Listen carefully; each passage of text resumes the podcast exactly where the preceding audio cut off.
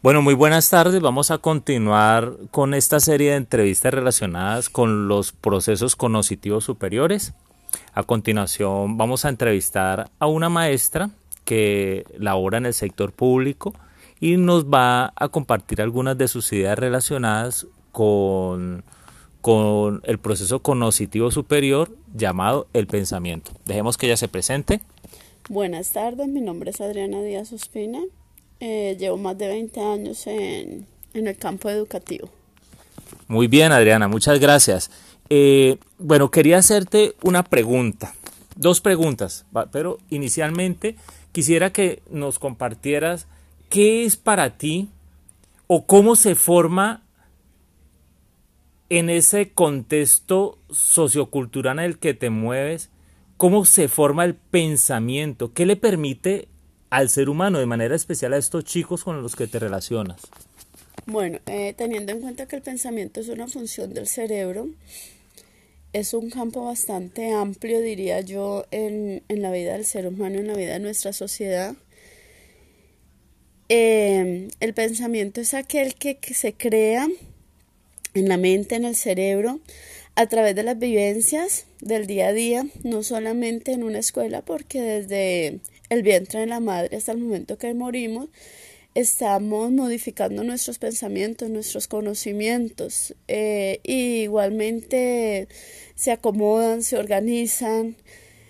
El bebé, por ejemplo, el pensamiento lo lleva con el lenguaje. El lenguaje es una envoltura del pensamiento, es la forma de comunicarnos, de hacer sociedad, cultura, de ese pensamiento que llevamos en nuestra cabeza, en nuestro cerebro. Es muy interesante saber cómo no solamente es esa parte de aprender cosas como teorías, sino de también aprender cómo nuestra parte emocional y que últimamente se habla mucho de esto, el manejo de las emociones.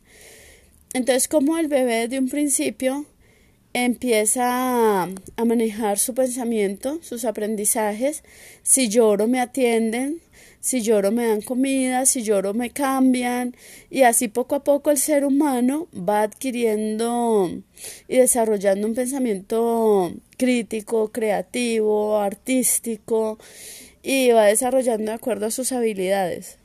Ahora, gracias Adriana por tu apreciación.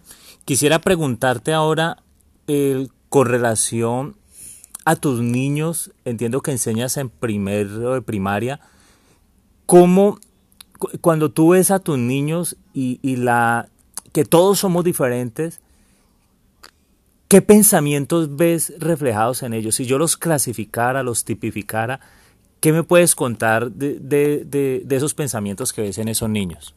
Bueno, como lo dices, eh, todos somos diferentes porque influye todo un contexto, todo un entorno entonces influye sus papás y sus niveles de, aprendizaje, influye su alimentación, influye el vocabulario, la cultura.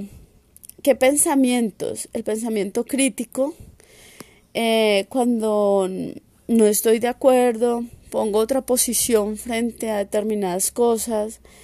Eh, hay un pensamiento estructurado que es el que da la escuela, entonces aprendo a sumar, a restar, a leer, a escribir, que son unos códigos que ya existen en una sociedad. Está el pensamiento creativo, que es hacia que es libre, cuando el niño crea, inventa, se le ocurre, mm, desarrolla cosas diferentes. Eh, hay algo que a mí me gusta mucho en educación y es la praxiología. Entonces, como yo todos estos pensamientos que desarrollo puedo lograr una devolución creativa a la humanidad, al entorno, puedo cambiar algo. Hay algo muy particular y esta semana pensaba mucho en eso. Eh, las cosas siempre coinciden. En nuestro lenguaje, el español es muy difícil de aprender. Entonces un niño me dice, yo no he fui. Entonces, ¿cómo eh, se desarrolla ese pensamiento, ese nivel cognitivo en nuestro medio, en nuestro entorno, que es el lenguaje español y, los, los verbos, la conjugación de verbos. Yo no fui, pero el niño decía yo no fui. Entonces tener esa capacidad de mirarlo a los ojos, ponerse a su nivel y corregirle, yo no fui. y cómo nosotros desde acá en, nuestro, en nuestra cultura pues vamos creciendo en eso, pero cuando viene un extranjero de otra parte se nota y se vive diferente. Adriana, muchas gracias. Y quisiera, para que termináramos, eh, preguntarte acerca de algo que tú mencionaste. Tú dijiste que el lenguaje es la envoltura del pensamiento. Con relación a esto, entonces quisiera preguntarte acerca del lenguaje. ¿Cómo, cómo estimulas a los niños para el desarrollo del lenguaje? Sí, eh, desde mi proceso de formación en la licenciatura, recuerdo mucho un profesor que decía que el lenguaje es la envoltura del pensamiento, que eh, el lenguaje es el vehículo del pensamiento. Y no solamente es ese lenguaje verbal, sino corporal, lenguaje de señas, como sabemos si estoy triste, estoy alegre, sin necesidad de hablar, sino por una cantidad de gestos, de códigos que se reúnen en tu, en tu cuerpo, en tu forma de sentarte, en tu posición.